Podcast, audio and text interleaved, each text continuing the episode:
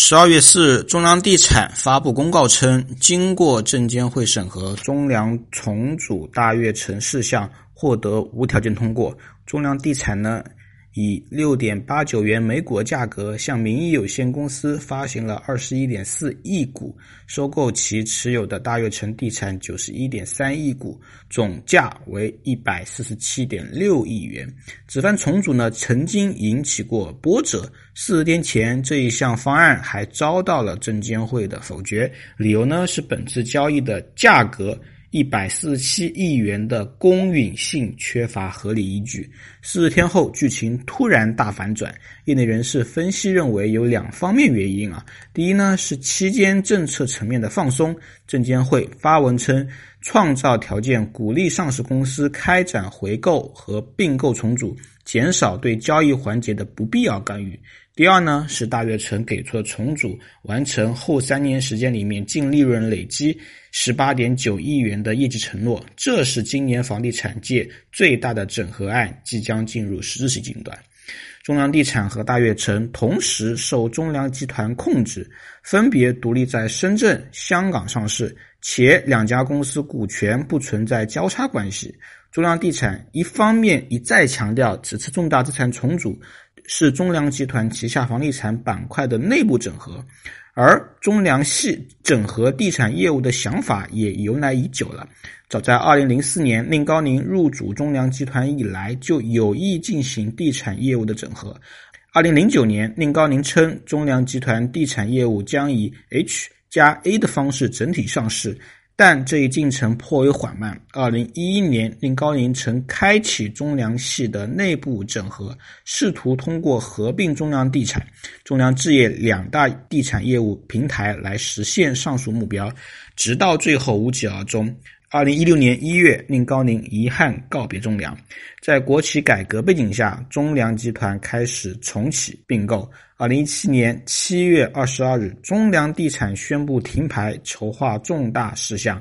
此时的中粮地产不仅面临着整个行业的规模竞争，且已被同是央企的保利发展、中海地产。华润置地甩在后面，差距甚远。二零一七年，中粮地产实现销售额二百六十一点五九亿元。二零一八年上半年，中粮地产仅完成签约金额一百零六点零七亿元，实现营业收入四十九点九四亿元，净利润呢是六点二四亿元。但中粮地产的负债率在央企一直处于高位，且连续三年增长。中粮地产二零一五到二零一七年。负债总额分别为四百四十二亿元、五百亿元和六百四十亿元，资产负债率分别为百分之八十、百分之八十一点六和百分之八十四点五。大悦城相比较下负债率比较低，但也呈现上升趋势。据中粮地产披露的收购报告显示，啊，大悦城的覆盖率为百分之六十四点二五。从国资委层面来看，重组整合一直是近年来央企做大做强、实现跨越式发展的重要手段。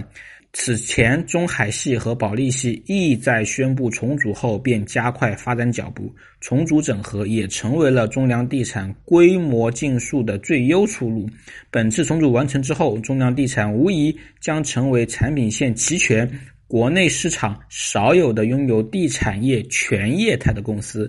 从中粮地产和大悦城的盈利模式来看，中粮地产以商品房销售和物业开发为主的盈利模式和利润来源，而大悦城呢，则以持有型物业经营收入和物业升值收益为主要收益模式来源。根据中粮地产规划，重组完成后，大悦城与中粮地产将形成商业与住宅共同发展的模式。并在融资、市场、土地等方面发挥协同作用。进行重组仅仅是两大平台破除竞争壁垒、加速规模发展的第一步。随着重组进行，双方在项目的地域选择、人事整合、资源投放上都将面临协调与变动。